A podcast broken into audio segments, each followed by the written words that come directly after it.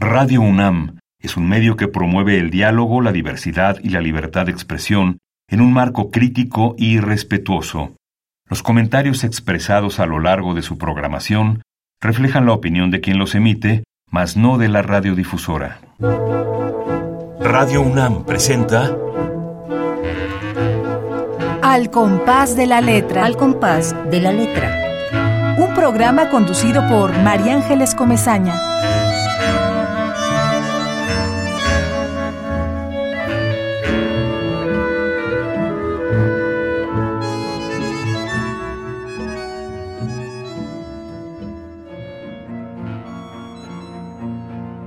Otro paciente apela a la razón. Para César. Mi amigo me dijo, esto no te rompió. Estás herida, pero no rota. Me dije como otra forma de aprender a respirar, como contar los pasos uno a uno porque no hay de otra. Y empecé a enumerar lo que se rompe al tacto, la ceniza desatendida de un cigarro, la piel de la fruta muy madura, lo podrido, la tensión superficial, el lienzo reseco de una momia, el manuscrito, el papel apolillado y las polillas, lo seco, solo algunas telarañas. El hielo no desaparece, solo se comprime. El hueso tiene la potencia de emanarse, trabecular, de la fractura. Las plantas, de alargar los dedos para aferrarse, brotar del tronco entumido, de la plaga, solo algunas telarañas si interviene la gravedad como una gota. Solo algunos huesos, si es muy ancha la laguna, si tiemblan el cuerpo trepidatorio, si algo falta, algo falta. Solo algunas telarañas y yo no estoy rota.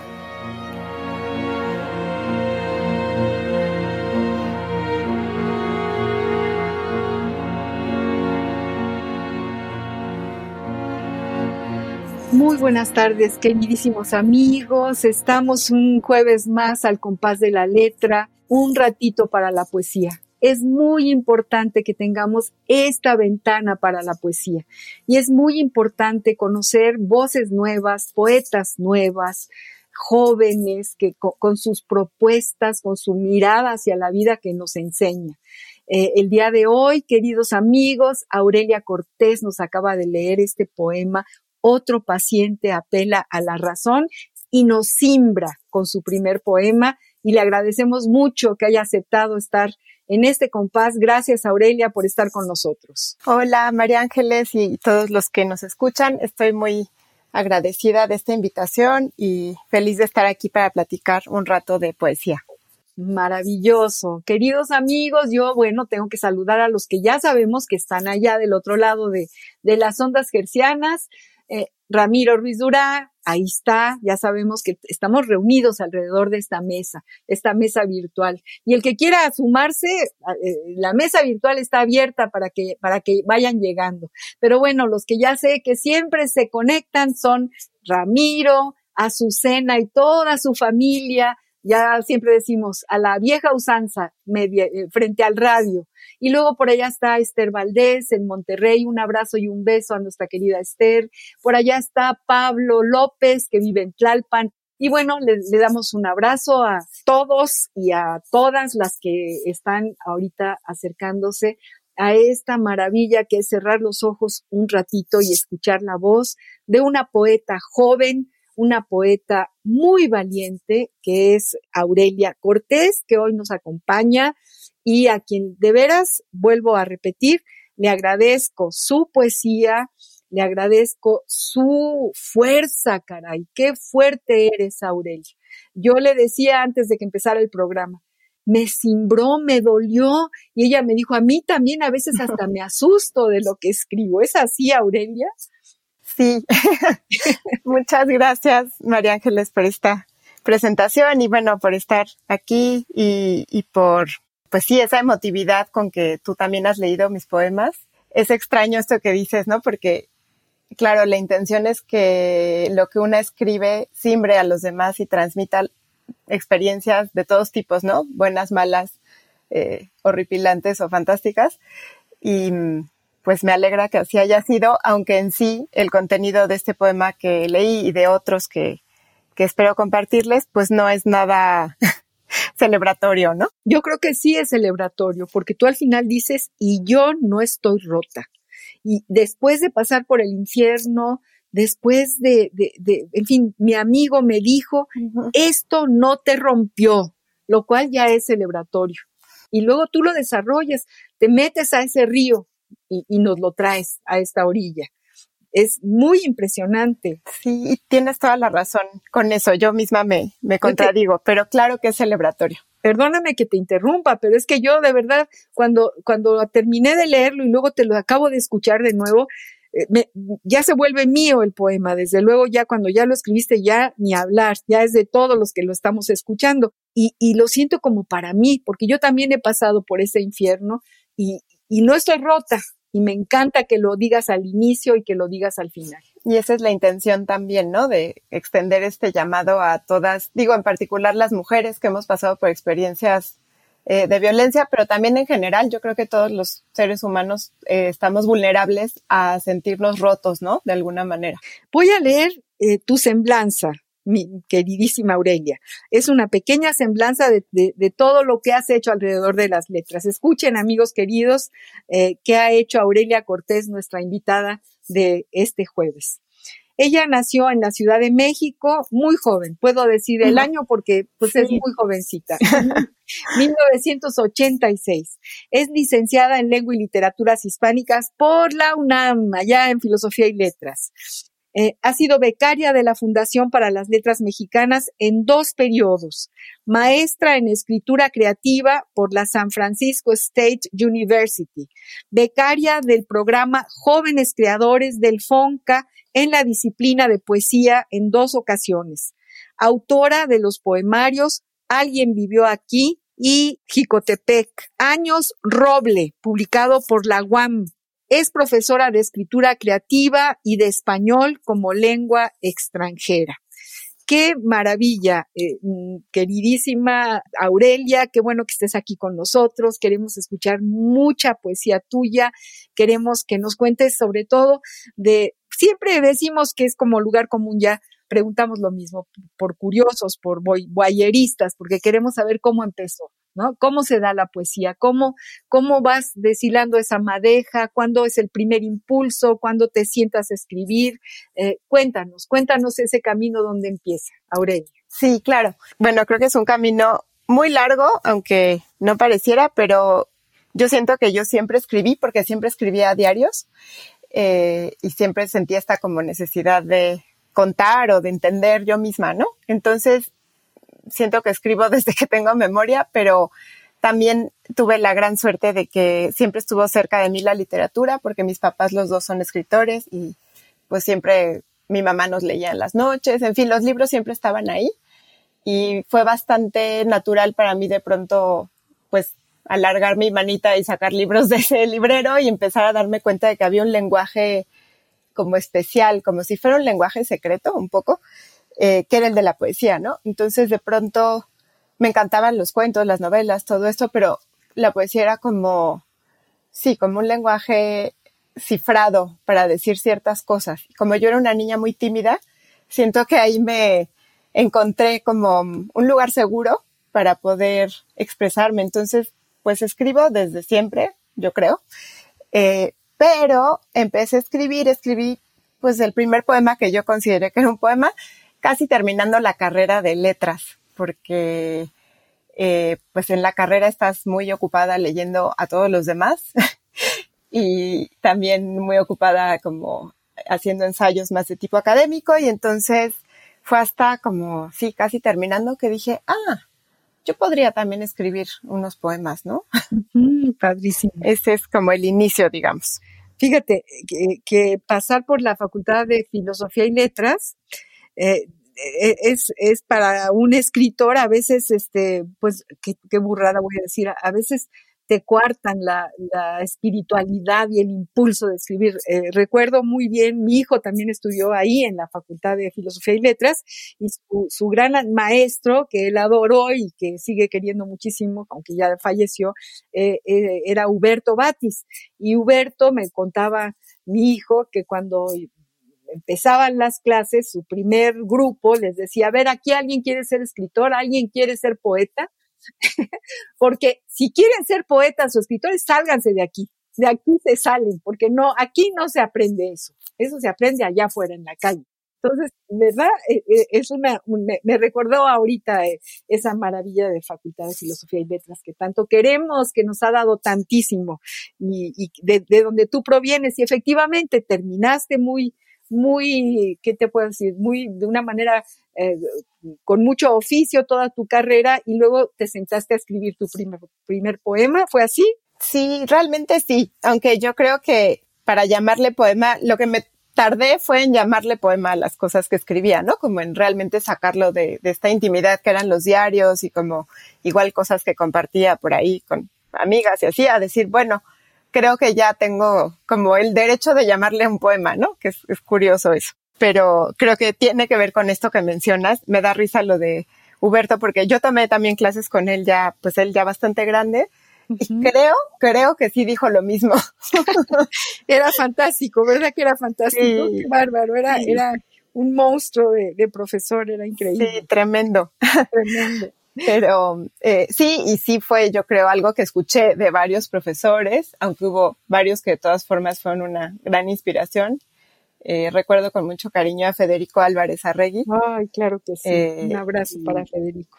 Pues eh, realmente sí, no quiero decir que todos los profesores me desalentaran, ¿verdad? Pero, pero sí el, la rigidez académica, ¿no? De alguna manera. Muy bien, muy bien, eh, Aurelia querida. Eh, como siempre, pedimos a, a, todos nuestros invitados que nos, que nos propongan una palabra, así, una palabrita solamente. Y tu palabra es única, vaya, única. Dije yo cuando llegó, dije, ¿qué onda? ¿Qué vamos a hacer con esta palabra? La palabra que seleccionó Aurelia Cortés para este compás, imagínense, queridos amigos, es merequetengue. ¿Qué palabra? y vamos a ir al diccionario del español de México, del Colegio de México en este momento, para ver qué es lo que dice este diccionario genial, sobre la palabra merequetengue. La ruta de la palabra.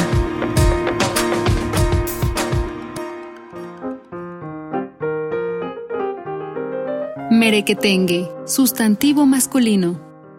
Popular, lío o alboroto que conduce a una situación desordenada y confusa. Podríamos haber seguido en calma, Después hubiéramos contado chismes y chistes de muertos, pero no, se armó el merequetengue. Diccionario del Español de México de El Colegio de México. La ruta de la palabra. Bueno, se armó el merequetengue, mi queridísima Aurelia, ¿por qué se traes esta palabra? ¿Qué vamos a hacer con el merequetengue?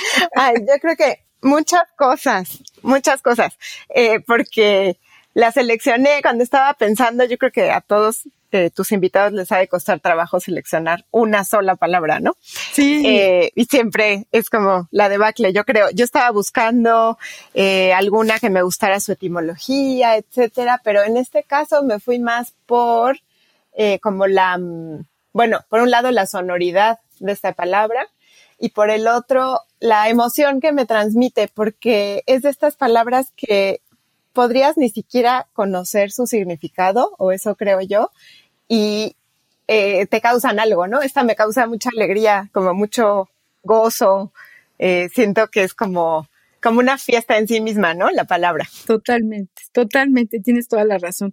A mí me, me dan ganas de bailar nada más de, de, de pronunciarla, ¿no? Y, y, justo pensar, ay, ¿qué música le ponemos a Aurelia Cortés con el merequetengue? ¿Qué vamos a hacer? Entonces no, se, se, nos ocurre que Cuba tiene, tiene música de merequetengue, que no se llama merequetengue, pero se llama merengue. Entonces, bueno, por ahí por ahí fuimos seleccionando eh, Cuba al Oscuro con Aldo y su grupo en Santiago de Cuba. Eh, justo tiene el merengue en Cuba, en fin, ya después escucharemos algunas, o también Bola de Nieve que canta El Manicero y que también es un merequetengue, en fin, que me encantó esta palabra, porque además fíjate que las palabras tienen color y el merequetengue también no sé de qué color es, pero es de muchos colores. De muchos como un arco iris, ¿no? Sí. Te, te, lleva a una atmósfera, a un color, a un momento. Totalmente. Además de que, pues también tiene un poco dentro de sí la palabra merengue, que además del baile, pues a mí me recuerda al dulce. Entonces creo que tiene como toda la, todas las alegrías adentro. Sí, como, de, decía Neruda, no me como las palabras. En, en, Confieso que he vivido, ¿te acuerdas cuando habla de la palabra? se las come, las chupa, las saborea, las, las, las hace de picadillo, etcétera, ¿no? Un poco el, claro. el, el, el merengue tiene color, sabor, música, fiesta, relajo, jaleo, se armó el merequetengue. Aquí un poco en el, en el diccionario pues lo dice un poco como, como que se armó algo que no está bien. Yo creo que, que hay otras, otras acepciones, esas se lo inventan, ¿no? Se inventan lo popular. Allá nuestro queridísimo Pancho Segovia, que mm. es uno de los que hace este, este diccionario, va, habrá que preguntarle. ¿no? Claro, seguro él va a apreciar mucho esta, esta selección. Este, eh, sí, claro, también en la, yo creo que lo busqué en el de la Real Academia, no lo encontré, pero en algún otro diccionario vi que justo ponía como situación complicada y dije, bueno, es cierto, yo me estoy centrando en la parte festiva, pero también es cierto que es como esta otra palabra padrísima que es zafarrancho, que no sé si no lo usamos en México, me pero encanta. ¿no? Que incluye como sí, o sea, un desorden, un conflicto, pero siento que no se puede evitar con esta repetición de, de, la E y las consonantes, como que no podemos evitar que sea, que tenga un ritmo, a pesar de que, de que quizá está narrando sí un, ¿cómo se llama? Pues sí, un lío, ¿no? Exactamente, exactamente. pues igual vamos a pausa musical. ¿Qué te parece? Si, si escuchamos Perfecto. a Bola de Nieve cantando el manicero o de plano nos vamos al merengue. Yo creo que al merengue, al, al, merengue en Cuba, a lo oscuro de Aldo y su grupo de Santiago de Cuba, que Cuba es otro merengue y merequetengue y bueno, Cuba es se cocina aparte, es un, un, una isla que, que, nos llena de, alegría, de emoción, de tristeza, de añoranza, de morriña, porque hay muchos gallegos allá en la isla de Cuba. ¿Qué te parece entonces si escuchemos merengue en Cuba con el grupo de Aldo y su grupo? de Santiago de Cuba.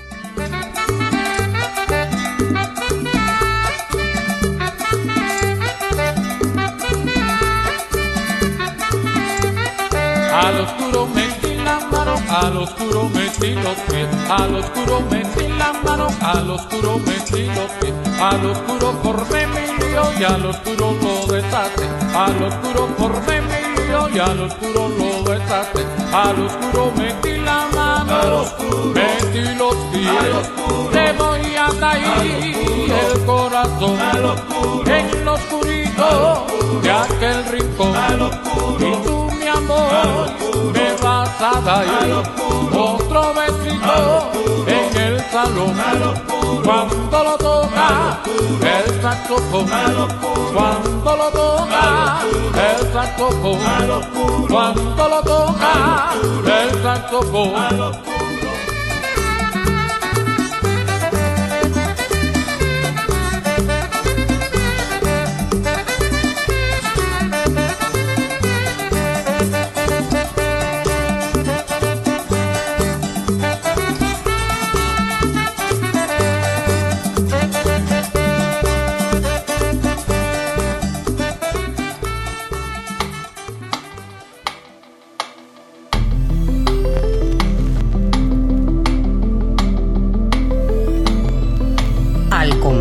la letra.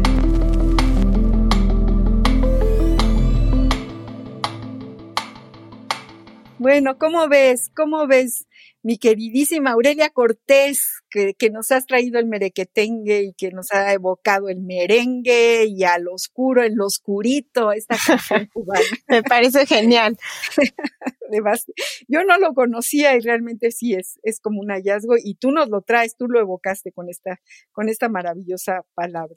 Decimos que la palabra poética suele ser bálsamo, Aurelia, llega al fondo, rompe los muros, cura, pero también es denuncia y, y, eso tiene mucho que ver con tu poesía, mucho que ver con tu poesía. Yo siempre pregunto, ¿necesitamos poesía para remontar, para aliviar? Eh, ¿Nos cura la poesía? ¿Es una especie de curandera? ¿Tú qué opinas sobre esto? Pues de entrada puedo decir que sí, aunque no sé si a todos les funcione, porque, eh, bueno, en realidad porque eh, temo caer como en este discurso de la función de la poesía, ¿no? Como que tiene que servir para algo, que tiene que ser edificante de alguna manera, que sé que para nada lo dices tú en ese sentido, pero siempre me, me ponen en un brete cuando me preguntan si, sí, si es como algo necesario para la sociedad o necesario para el, no sé, como bienestar, ¿no? Y creo que, bueno, sí, pero también podría decir que igual y yo, pues egoístamente lo hago para sentirme bien yo. Eh, en este caso, en el caso de, estos poemas de los que hablas, es de los pocos poemas, son de los pocos poemas donde hablo directamente de algún tema, bueno, como el feminicidio. No es porque no estén esos temas en, en mi poesía, sino porque quizá mi poética no tiende hacia lo explícito, pero en este caso sí fue como un, un poema que después leeré, que, bueno, me costó mucho trabajo articular por ser una experiencia personal, pero al mismo tiempo, por esa misma razón, creí que era necesario. Entonces, no sé si di muchas vueltas para contestarte, pero... No, yo, yo tampoco creo, digo, en ese mundo de la servidumbre es una de las, de, de, las grandes virtudes de la poesía, es que no sirve para nada, pero no sirve en ese sentido, ¿no?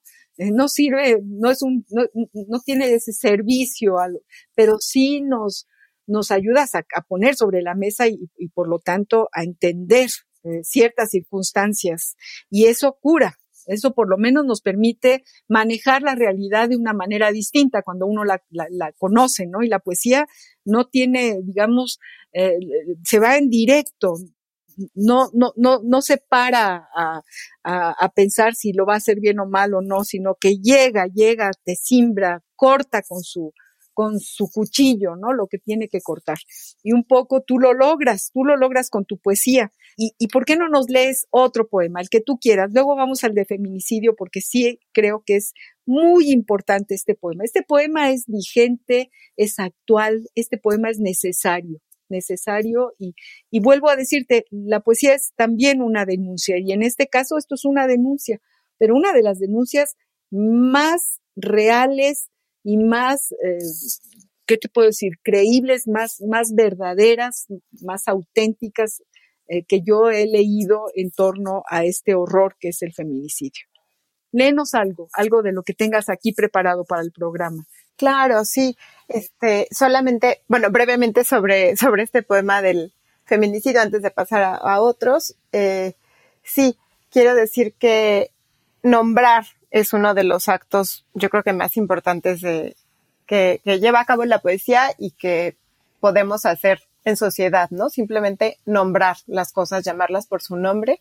Creo que ese fue un ejercicio que hice en, en, ese poema y en otros poemas, pues también se ha tratado de nombrar, aunque no sea con ese, con ese tipo de señalamiento.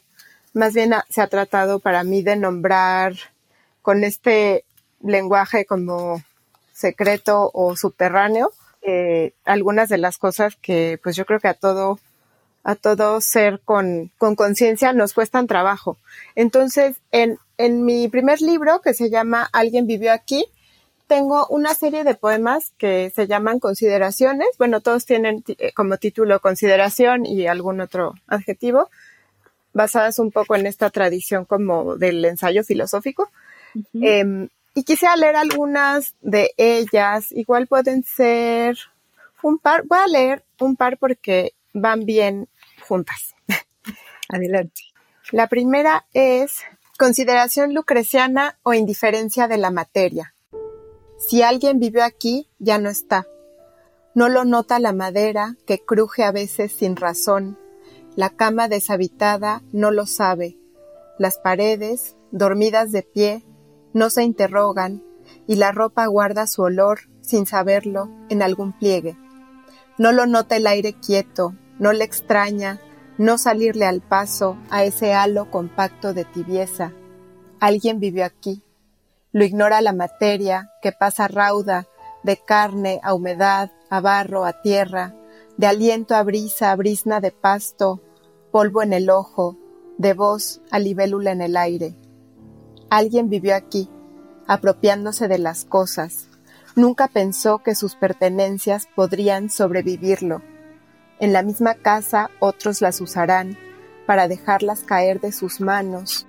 Nuevamente, y del libro, amó, a tierno musgo, no habrá nada, más que el vacío, solo grato al vacío al que se suma.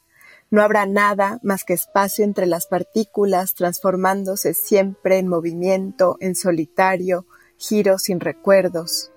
Entonces, como antes, habrá espacio, posibilidad de deslizarse entre el agua, túneles abiertos entre las moléculas de lo sólido, líquido o transparente, como antes de que su cuerpo llenara la casa con sus pisadas, como antes incluso de que una sustancia luminosa y móvil llenara su propio cuerpo, hubo hierba alta en el terreno baldío, así, después, habrá espacio, sin que la materia lo perciba, más espacio y su vacío quedará encordado con apenas el rastro de los lazos y crecerá de nuevo la madreselva sobre el muro del patio.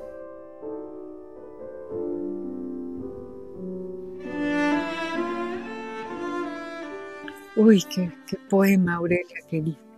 ¿Cómo, cómo nos evoca a, a esta, justo nos, nos, regresa a lo que estamos, a, esta casa donde yo estoy, por ejemplo, a mi casa. Mi casa que está llena de vida y subo y bajo y suben y bajan y llegan y, ahí están justamente el, terreno baldío con su hierba y, y ahorita vas a leer el segundo poema que, que, que se, se, enlaza a este que nos acabas de, leer, pero, pero ¿qué me provoca? Yo quiero decirte lo que me provoca a mí, eh, eh, que lo he pensado muchas veces y, y cuando yo ya no esté, ¿qué va a pasar con esta casa? ¿Quién, quién, quién, quién va a llegar si es que, si es que llega? ¿Dónde, o sea, se, se va, tú hablas siempre mucho de, de las cosas que se deshacen desde un punto de vista casi orgánico, ¿no? Cómo se pudre la madera, cómo la raíz se pudre, cómo, y eso lo vas, lo, lo transportas a la propia vida, a los huesos, a la mirada, a, a, a la vida cotidiana. Y, y, y esta descripción tuya de alguien vivió aquí, pues me, me, lleva también a mi infancia y a la casa donde espantaban en la esquina de, de, la calle de Aguascalientes, en la colonia Roma, que había una casa donde había espantos, ¿no? Un poco todo eso me evoca tu poesía, todo eso evoca la poesía. Claro, y sí, en, bueno, en particular en ese poema creo que pensé mucho mm, acerca de cómo vamos como muy orondos por el mundo pensando que que todas las cosas están ahí para siempre, ¿no? Como que no, pues las damos por sentadas porque supongo que la conciencia humana no es tan, eh, no tiene la capacidad de estar todo el tiempo procesando todas estas cosas, ¿no? Simplemente pues amanecemos en el mismo lugar y damos por sentado que ahí despertaremos y ya, ¿no? Pero eh, creo que a mí me interesa mucho esta, sí, esta indagación un poco filosófica en, en la materia, en pues el paso del tiempo, todas estas cosas que, que se van desgastando sin que nos demos cuenta o, o bueno, nosotros mismos, ¿no? Y quizás las otras cosas son las más perdurables. Así es, así es. Léenos el que sigue. Es la contraparte eh, y es un poco, sí, este, bueno, mejor no lo cuento, lo voy a leer. se llama Consideración no lucreciana. La noche cambia de latitudes. Es un continuo manto y no se aburre de perseguir la bahía del cielo. El cielo sueña despierto y la piedra, piedra está. Vegeto en el vacío y sí me angustia la inexistencia porque antes fui reloj de sangre, agua revuelta y ciega contra la presa, hasta que nada se opuso y rompió en llanto el torrente y el llanto duró poco. Enredadera obstinada, perseveré en la integridad de mis moléculas, en la puntualidad de mis ciclos circadianos y su deterioro. Fui un nido de carne, cuenca suplicante en mis palmas, proliferación de oxígeno en mi pecho, frescor de bosque anochecido. Ahora soy una ventana clausurada, una pieza suelta, perdida en la última mudanza. No es la misma nada que recuerdo. No es como hablar sin voz en la planicie o nadar en sueños. No me recuerda la vida microscópica de lo que nace a todas horas, No se escucha siquiera el vaivén de la placenta. No se parece a nada esta inexistencia. No hay centro para buscar latido. No hay espacio que propague mi calor. Y si hablo, no me escucho. No me consuela el regreso si no hay patria. En mi patria sigo viva. Me opongo a no existir. Camino en círculos y el círculo no es Dios y no encuentro su metáfora. Vegeto en el vacío y sí me angustia, porque antes era carne ensimismada en pétalo, ave dormida en la fronda y ahora no encuentro, entre una partícula y otra, el camino transparente, desandado, que me lleve a la puerta de mi casa.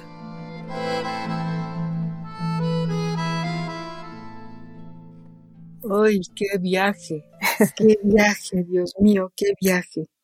Digo, que eh, el círculo no es Dios y no encuentro su metáfora. Es que dices cosas ahí, tienes razón en que tú misma te asustas, eh, querida Aurelia.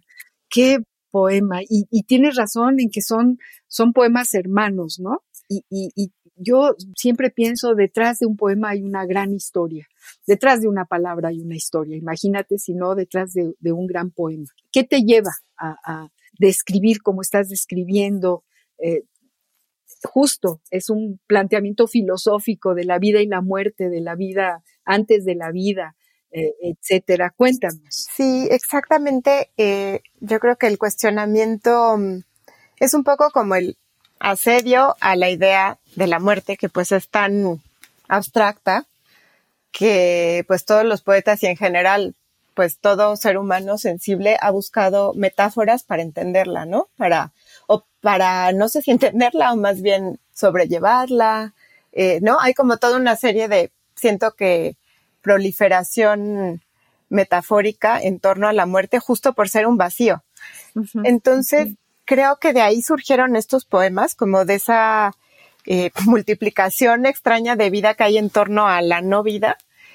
Eh, y de ahí me fui como a la idea de vacío, y pensando específicamente en eso, ¿no? Como qué distinta es esta nada de después de, la vida, o sea, la de la muerte, y la previa, que imaginamos, pues, quién sabe, ¿no? Como... La vida antes de la, claro, como un... Limbo, no sé. Sí, sí, sí, sí. Eh, y que siento que, pues, muchas religiones han tratado como de resolver ese problema, ¿no? De si hay reencarnación, si eh, no sé si el alma se mete en un cuerpo o es, este, ¿cómo se llama? Inseparable el alma del cuerpo. Y siempre me ha interesado eso como, quizá no a nivel tan teológico, porque además no crecí en un hogar para nada creyente de ningún tipo, pero sí como a nivel casi de, como neurológico, ¿no? Como decir, bueno, y en toda esta materia, ¿dónde está eso que nos define como individuos y a dónde se va? Que es pues sí, la pregunta del millón, ¿no? Pero fíjate las metáforas, el, tú hablas del reloj de sangre, hablas de perseguir la bahía del cielo, ¿no? De, vegetas en el vacío, es un poco este, ¿no? Este, esta, este fantasma que somos antes de ser. ¿Quién nos evocó para ser lo que somos? O sea, nos, nos, nos nos mandas a estas preguntas, nos mandas a, cuestionarnos a nosotros mismos, a, darle la vuelta y, yo estoy aquí y nunca me lo pregunto y sigue amaneciendo y me voy a dormir y ahí están las sábanas y la cama y, ahí, están las escaleras y, qué, ¿no? Y, quién, quién subía y bajaba por ahí y, bueno, eh, esto que dices, que realmente me, me, queda así como en el eco, ¿no?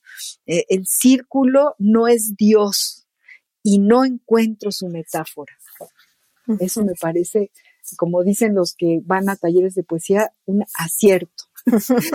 Todo es un acierto. Queridísima Aurelia, estamos hablando, queridos amigos, en este compás, en este programa que Radio UNAM tiene abierto siempre este pedacito de poesía que, híjole, que nos simbra y que nos hace personas. Eh, y, ahora tenemos ni más ni menos que Aurelia Cortés con esta, poeta joven, con esta propuesta que se atreve, es, es verdaderamente valiente y se atreve a, a describir cosas que a veces nos dan hasta miedo, ¿no? Tú misma dices que a ti te das, te das miedo. Sí, Un poco sí, sobre todo este primer libro que, que justo ahonda muchísimo en el tema de la muerte y como de una manera, pues sí, como de lleno, ¿no? Eh, no sé si leer otro poema de, este, de este libro, ¿sí? Sí, claro que sí, claro que Perfecto. sí. otro poema. Perfecto. Eh, este poema es, eh, está dentro de la misma serie más o menos, pero ya no es una consideración, es un poco otra cosa se llama resonancia magnética.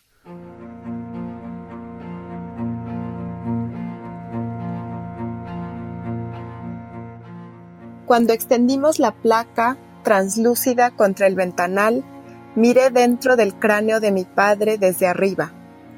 Animados por la alquimia de hacer transparente lo denso, satisfechos al mirar a través de las paredes, en secreto, las avenidas eléctricas, ocupados en descifrar el mecanismo y embebidos en la tarea de volver ventana el cuerpo, todos se abandonaron a la curiosidad y al empirismo, habitaron la sombra de una fronda suave, negrigris. Viendo las circunvoluciones, la materia sin rostro, los ojos burlones en su redondez, la mancha orgánica tan anónima, tan blando tejido bajo la bóveda, frente a un paraje tan yermo y desconocido, no encontré una sombra para refugiarme y en medio de la sala lloré porque como todos también mi padre moriría. Ay, qué poema. Yo no lo tengo aquí enfrente, pero híjole, ¿y cómo empiezas? ¿Cómo, cómo empiezas con una radiografía, con, esta eh, resonancia magnética, ¿no? Que, que, el, solo pronunciar ya, ya te lleva a, pues a este equilibrio, ¿no? A este, a, todas, todas estas, eh, estos dibujos que, que atroces y fantásticos que la tecnología tiene ahí esperando por nosotros, ¿no?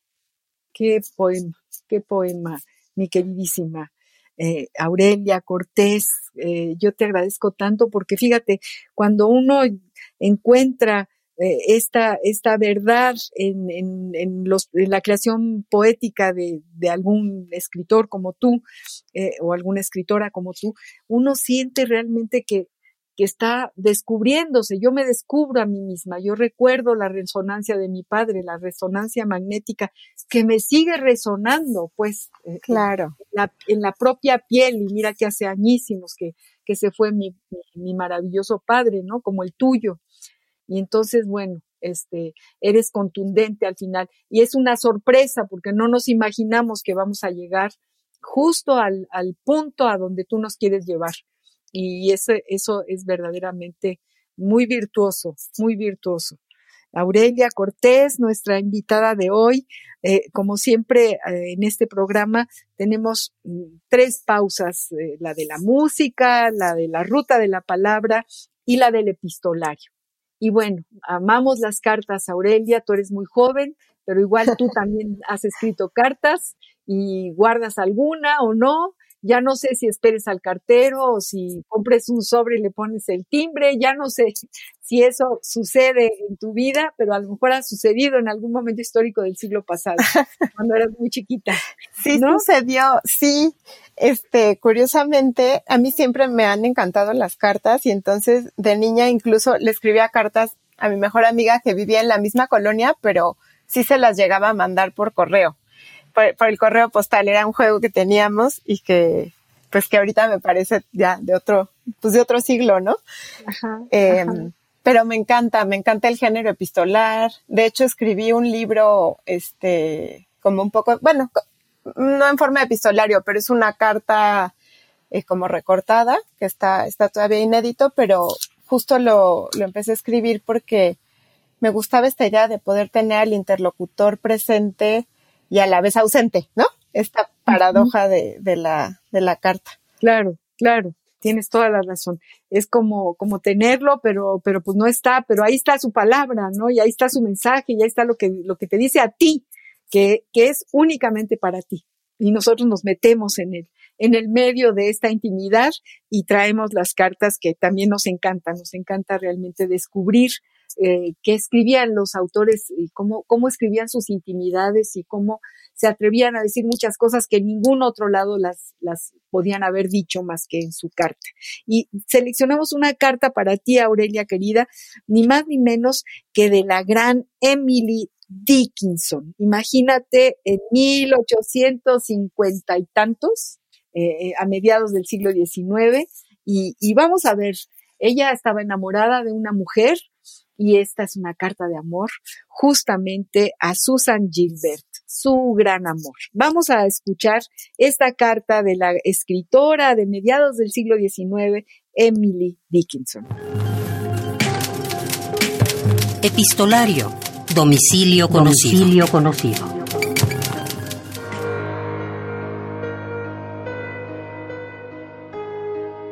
Carta de Emily Dickinson a su gran amor Susan Gilbert. En una carta de comienzos de primavera de 1852 y tras transcurrir ocho meses desde la separación, Emily escribió una carta reveladora de su conflicto interior. ¿Serás amable conmigo, Susie? Me siento traviesa y enfadada esta mañana. Y aquí nadie me ama. Ni siquiera tú me amarías si me vieras fruncir el ceño y oyeras lo fuerte que se golpea la puerta cada vez que paso. Y sin embargo, no es ira. No creo que lo sea, porque cuando nadie me ve, me limpio las lágrimas grandes con la esquina de mi delantal y luego sigo trabajando. Lágrimas amargas, Susi, tan calientes que me queman las mejillas y casi me incendian los ojos. Pero has llorado mucho y sabes que son menos de ira y más de tristeza. Tu preciosa carta Susie está aquí ahora y sonríe tan amablemente hacia mí y me dan tan dulces pensamientos sobre su querida autora. Cuando vuelvas a casa, cariño, no recibiré tus cartas, ¿de acuerdo? Pero te tendré a ti, que es más, más y mejor de lo que puedo pensar. Me siento aquí, con mi pequeño látigo, rompiendo el tiempo, hasta que no queda una hora. Entonces estás aquí, y la alegría está aquí. Alegría ahora y para siempre.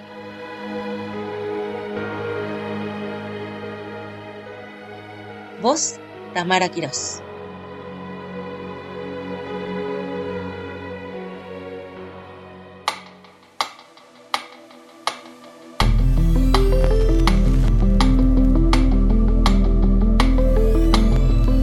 Al compás de la letra.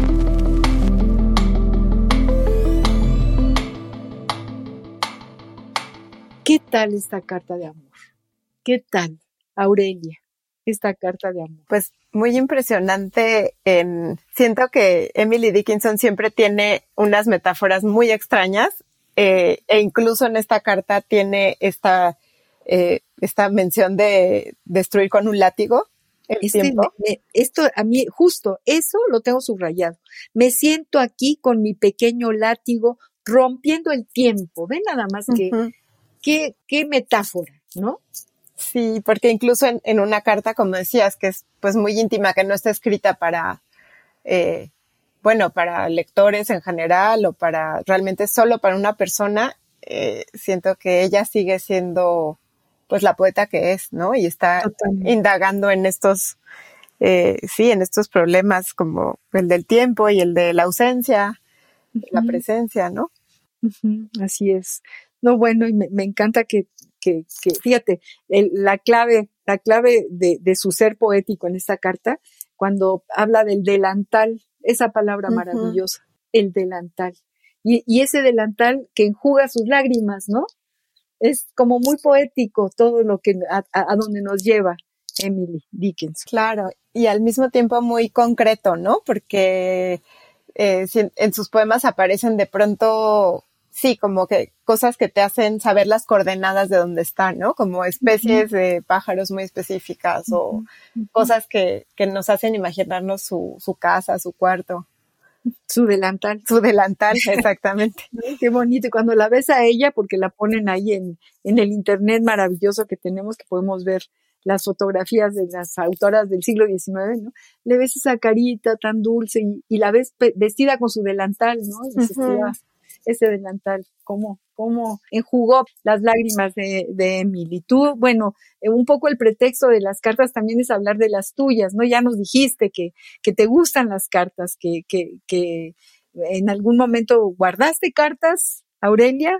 Sí, tengo, bueno, tengo esas cartas de, de la primaria, que era pues más como un juego y más este, pues sí, como la necesidad de comunicación no era realmente esa, porque podía levantar el teléfono y hablarle a mi amiga. Teníamos toda una serie como de, eh, sí, como seudónimos o personajes que nos, más bien personajes que nos inventábamos y que decíamos que estábamos en otro, en otra ciudad y entonces escribíamos así como, ay, qué nublado amaneció el día de hoy, pero. qué maravilla. Este, igual y, sí, era más como una, ¿cómo se llama? Una herramienta para la fantasía, ¿no? Que de niñas es tan, bueno, tan desbocada en mi caso. Sí, sí, sí. Es una, es una maravilla que exista el Internet porque entonces las cartas, el tiempo transcurre de otra manera. Al instante le llega lo que quieras decirle a, tu interlocutor. Eh, pero la magia de las cartas justo era que, que no llegaban tan rápido que maduraban a lo largo de 20 días, por ejemplo. Yo, yo recuerdo las cartas que me llegaban a mí de Galicia, que yo tengo familia de allá, de, de, Galicia, entonces también era muy rico, ¿no? De saborear, ah, va a llegar la carta y oías el silbato del cartero y, y, ibas corriendo a ver si sí, si llegó, si no llegó, entonces sí, trae toda una magia y todo un viaje el, este asunto epistolar. Claro, la emoción de la espera, ¿no? También. Dime una cosa, Aurelia Linda, eh, además de que quiero que, que, nos sigas leyendo y, que, que, le, que leamos, desde luego no podemos dejar de leer este poema de sobrevivir, sobrevivir a un intento de feminicidio, porque ya lo prometimos y yo creo que mucha gente está eh, eh, esperando a escuchar este poema. Pero tenemos algunos minutos, 13 minutos todavía antes de que se acabe el programa, y podemos quizá eh, no sé si plantearte esto de qué poetas están en tu tintero y cómo se articulan en tu voz poética, a lo mejor tus lecturas de, poesía. Ya nos hablaste de, de, un, de un maestro tuyo, me parece que, que, nos, que nos mencionaste alguno de tus maestros de, en, en los distintos talleres. ¿Has estado en talleres de poesía? Sí, este, bueno, un maestro al que quiero y admiro mucho es Antonio del Toro. Uy, imagínate, ese es como hermano nuestro. Ay, de verdad, qué alegría. Eh, pues Tony fue, fue mi tutor en la Fundación para las Letras Mexicanas y fue, pues yo creo que el, bueno, sí, el primer tutor, mentor que tuve de, en poesía y entonces creo que, que le debo mucho a su mirada poética. Eh, su poesía me encanta hay algunos poemas con los que quizá me siento más en sintonía con otros, ¿no? Como que hay quizá una poética más, em, en su caso, como de lo, no quiero decir de lo sencillo, porque nunca trata temas de manera sencilla, pero sí con un lenguaje más sencillo y directo de lo que a veces yo, yo intento. Pero bueno, sí, en primer lugar tengo que decir que, que le debo mucho a Antonio del Toro y que, y que tenemos en común cosas extrañas como no sé, como la fascinación por las cosas de pronto minúsculas y como muy mundanas, ¿no? Como los lápices. Eh. Me encanta, me encanta que hables de Antonio del Toro. Quiero decirte que ha estado en nuestro programa, que mi primer, ahí voy a presumir, eh, nuestro primer taller de poesía eh, eh, que tiene que ver con el poema de los jueves de Tony del Toro. se hizo en mi casa en los años que te digo, en los 80, justo cuando tú empezabas a nacer. Aurelia Cortés y Tony para, para nosotros, para mí en particular, es un hermano. Le mandamos un abrazo y un beso enorme. Su poesía ha hecho a muchos poetas, justo por esta cualidad de, de la sencillez de, la gota del, del árbol y, que, la experiencia que cae de ese árbol en la mano como un fruto. En fin, has, has, has, mencionado a dos grandes poetas y grandes personas, Antonio del Toro y Federico Álvarez. Los dos extraordinarios. Si te formaron, qué suertuda, qué maravilla. Sí, la verdad me siento muy afortunada de haber sido alumna de, de ambos. Eh, de otros poetas que, que, he estado leyendo, pues yo soy una lectora un poco omnívora y, y brinco de un lado a otro, pero em, también leo mucha narrativa.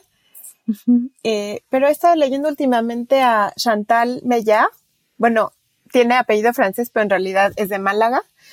Eh, y me, me, está fascinando. Desde hacía tiempo varios amigos me decían, ¿te va a gustar lo que escribe Chantal Mellá? Porque habla mucho como, mm, ¿qué será? Como de la experiencia del cuerpo, un poco, pero también muy a través de juegos con el lenguaje, repeticiones, como cuestionándose constantemente las formas. Y estoy muy fascinada leyendo un libro suyo que se llama Hilos y otro que vienen del mismo libro, lo estoy viendo desde aquí, pero no alcanzo a ver, que, creo que se llama Aún, me parece. No, se llama Cuál. Hilos y Cuál. Están en el mismo, en la misma edición los dos. Padrísimo, padrísimo. Padrísimo, Aurelia querida. Eh, vamos a tu poema, vamos a, escuchar eh, este poema. Queridos amigos, pongan mucha atención. Esto es una, realmente, es un poema muy duro, y, muy importante. Yo creo que la palabra es, es un poema necesario, es un poema importante, es un poema que tenemos que tener todos muy, muy, muy cerca. Vamos a escuchar. No, gracias a ti, gracias a ti Aurelia por estar con nosotros, por dejarnos oír y escuchar y leer todo lo que tú haces y es un privilegio tenerte en este compás. No, es, es un honor para mí. Y este poema, eh, tengo que decir que es del único poema que puedo decir que estoy muy orgullosa, no porque no se relaciona con un logro como estético o de escritura, sino con un logro personal de poder poner en palabras una experiencia tan dolorosa. Y yo creo que si lo hice en gran parte fue por, por pensar en todas las mujeres que podrían leerlo de alguna, o sea, en algún momento encontrarse con este poema y, y que las ayudara de alguna manera, ¿no? Y, yo creo que lo logras, estoy segura que lo logras. Y espero que, que sí. Vamos a escucharte.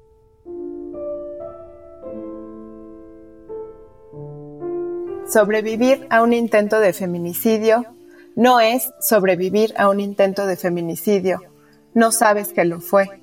Sabes el dolor en todo el cuerpo, en las paredes de lo que creíste tu casa protectora, y reconoces que falta algo en tu explicación, tan inverosímil ya en la clínica.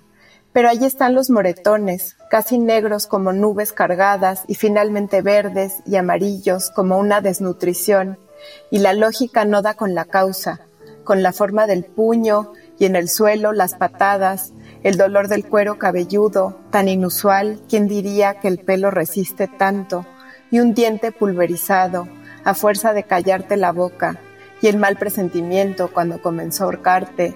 Va a haber consecuencias, le dijiste, como si fueras un negociador experto en liberar rehenes, o la voz de la razón, su propia madre. La estrategia, aludir vagamente a lo que podía perder, no lo que perdías tú. Tú ya estabas pensando qué ventana, qué cerrojo, qué barda habría que brincar para salir con vida los pies descalzos en el jardín y la grava, sin papeles, sin dinero, pero con vida. Llegó con tres heridas, la del amor, la de la muerte, la de la vida ida. Con heridas viene la la vida, la del amor, la de la muerte. heridas yo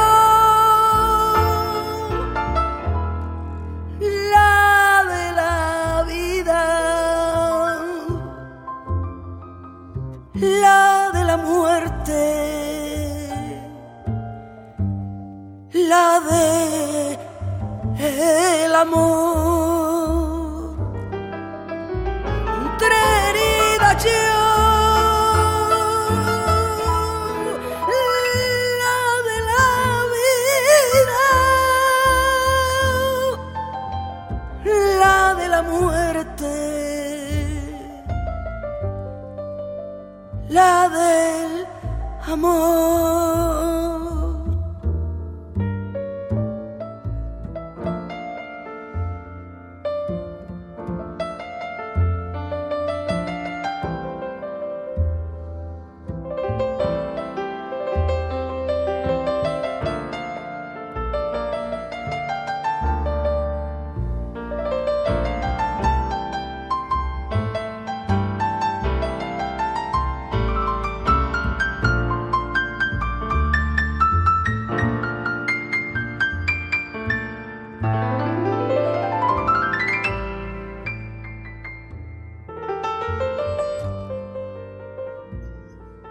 Estamos muy emocionados por haber escuchado sobrevivir a un intento de feminicidio y luego nuestra productora nos lleva a la música de Carmen Linares, esta cantante andaluza que, que bueno, trae a su voz el poema de Miguel Hernández, Llegó con tres heridas.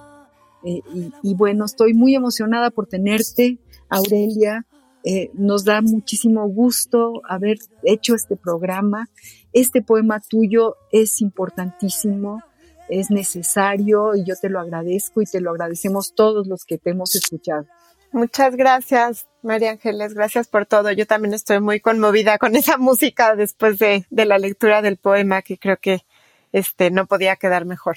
Pues yo desgraciadamente tengo que decir adiós, tengo que despedir el programa, despedirte a ti, es no pedirte más y no, no, no, te voy a pedir más, mi queridísima Aurelia Cortés, que nos has dado un, cachito de la tarde, nos ha hecho muy, muy, muy felices y, nos ha abierto nuestra conciencia y, en fin, nuestro camino y, y, te agradezco muchísimo que hayas estado con nosotros. No, con muchísimo gusto, María Ángeles, muchas gracias. Vamos pues, queridos amigos, a despedirnos de este jueves, de, de, esta cápsula, de este cápsula en el tiempo, llena de poesía, llena de metáforas. Yo le agradezco mucho a Ivonne Gallardo, nuestra productora.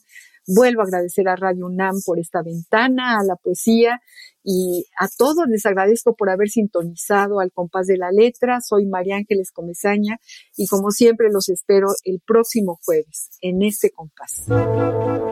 Radio UNAM presentó Al compás de la letra. Al compás de la letra. Un programa conducido por María Ángeles Comezaña.